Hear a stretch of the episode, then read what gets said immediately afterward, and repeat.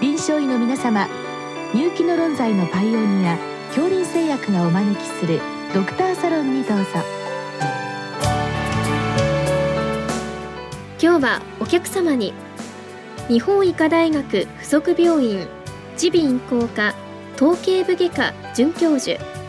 松信武さんをお招きしております。サロンドクターは順天堂大学客員教授池田志学さんです。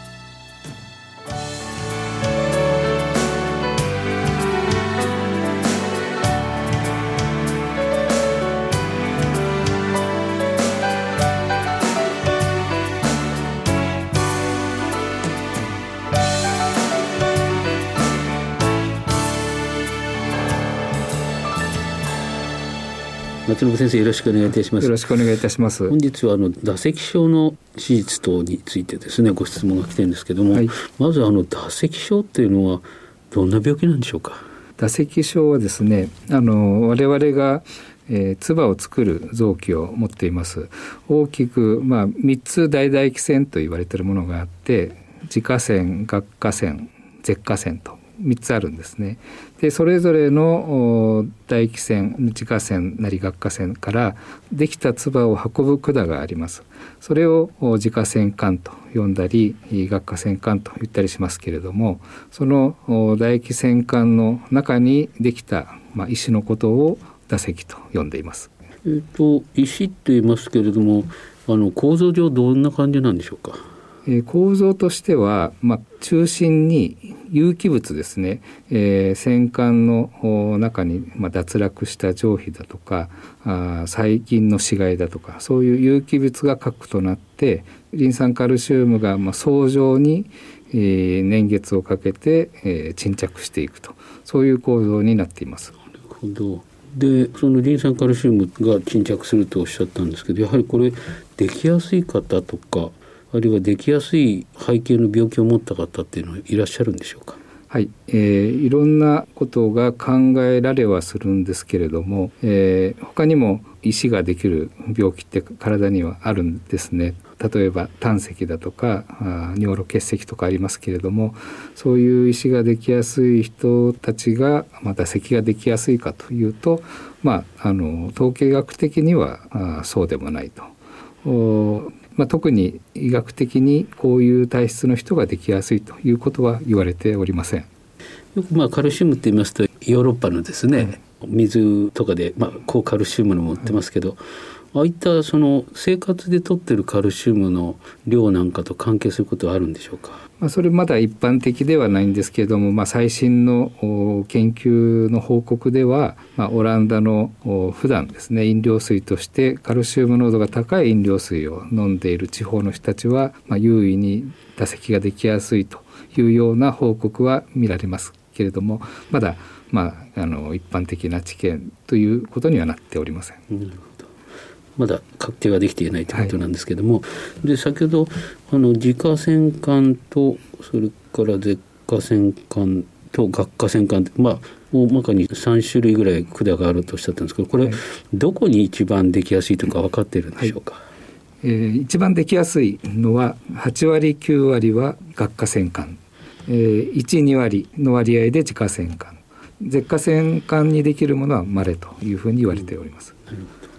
これがあのあるからってなかなかその患者さん自体も分かりませんよね。どういった症状を訴えて受診されるんでしょうか？一番特徴的な症状はですね打線痛と言いまして食事の時に唾液腺自家腺なり顎下腺が主張して痛いというような症状ですね。で食事が終わると数時間でその痛みや主張は消失するというような、まあ、打線痛が特徴的です。じゃあ最初の頃何が起こっているのか患者さん分かりませんね。そうですね。打席というものが頭にないと患者さんとしては全くわからないですね。おまけに例えば内科とかですね、はい、ドクターのところに行って、こうなんだけどって言ったらその打席の存在知らないと分かりませんよね。そうですね。まあそういう特徴的な食事の時の打線痛ということが知っとかないとなかなか診断には至らないと思います。ということはまあ最終的にやはり耳鼻科の先生方のところに行かないとなかなか診断つきそうにないですね。その通りだと思います。でやはり診断のポイントはその病歴で大体決めるということなんですね。そうですね。特徴的な打線痛ですね打線痛の症状を聞くことによって、まあ、打席じゃないかということを念頭に検査に移るというようなことが重要ですね。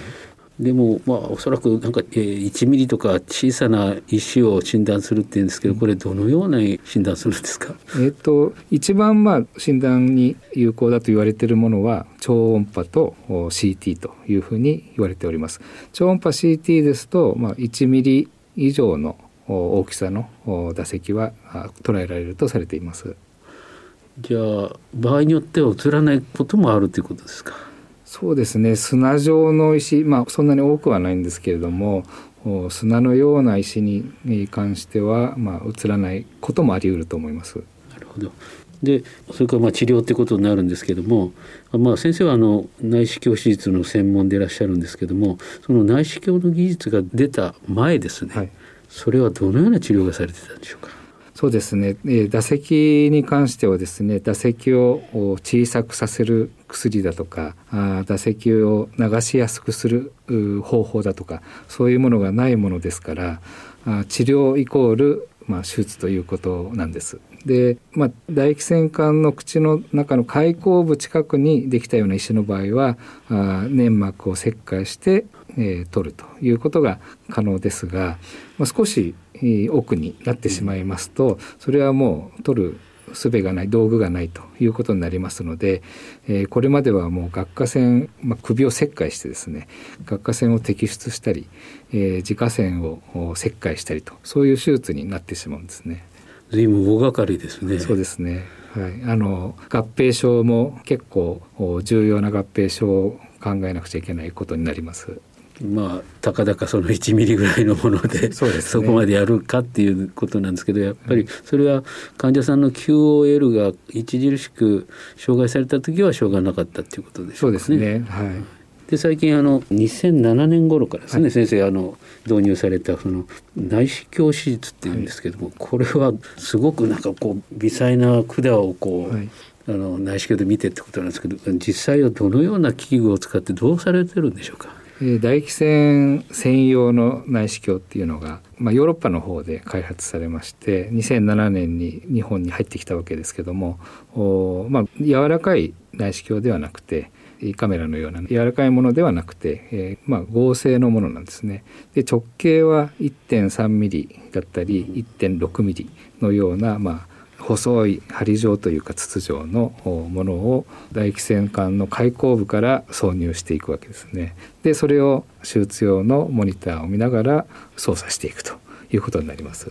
この1.3ミリとか1.6ミリの直径のものって例えば光をどうやって入れるかとかそれからあとどうやって石を取るかとかってそれはどうなってんでしょうかね。えっと、1.3ミリはまあ内視鏡なのでそれを内視鏡手術用のカメラに接続するんですね。そうするとカメラは光源つながってますので、えー、先を照らすことができる。えー、もう2つチャンネルがありまして1つは、まあ、生理食塩水を管理することによって管を膨らませておくような生殖管理用のチャンネルともう1つのチャンネルが、まあ、手術器具を入れるようなチャンネルになっていてそこから監視だったり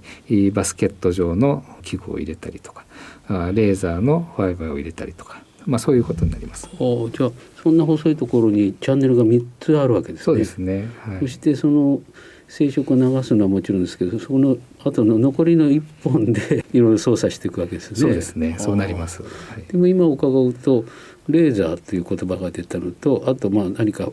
多分バルーンか、えー、何かトラップするようなもので引っ張るというのがあるんですけどこれはどういうふうに使い分けられてるんでしょう？はい、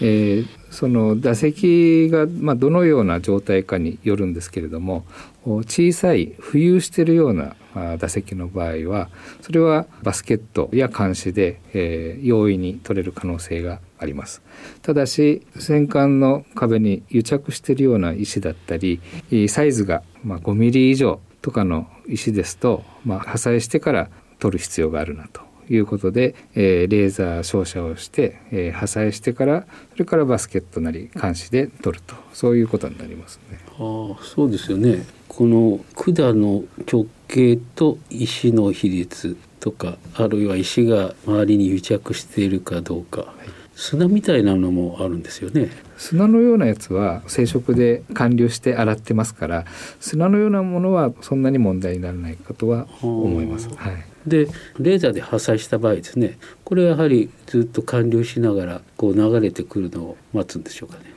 レーザーの場合はですね私はあのあんまり粉々にしてしまうと先生おっしゃるようにたくさんの破片になってしまいますので私はなるべくレーザーをたくさんの破片に破砕しないで、えー、4つとか5つとか、まあ、そういうふうに、まあ、少しずつ破砕してでなるべく取り切れるような工夫をしています。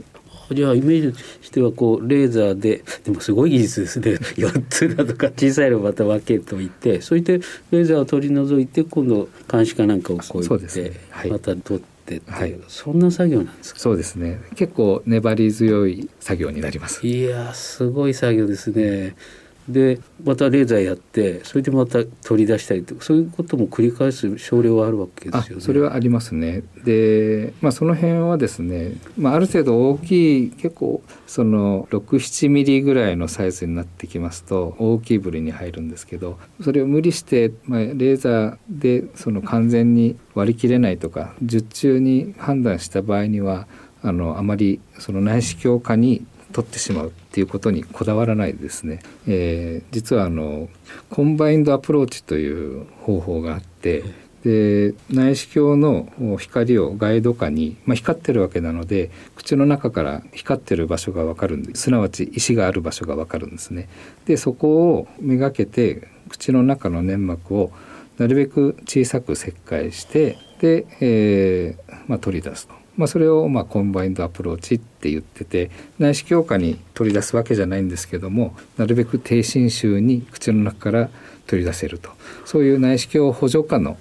まあ、口内法というやり方をとってます。すごい技ですね。内視鏡をもとに石の位置を、はい、つまびらかにしといてそこで最低限の侵襲手術をして、はい、そうするとやっぱ全然違いますね。そうすることによってまあ首の切開ですね。その手術は避けられるというメリットがあります。どうもありがとうございました。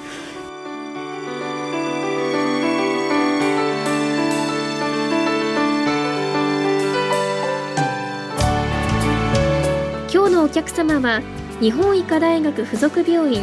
耳鼻咽喉科統計部外科准教授松信武さん。サロンドクターは順天堂大学客員教授池田志学さんでした。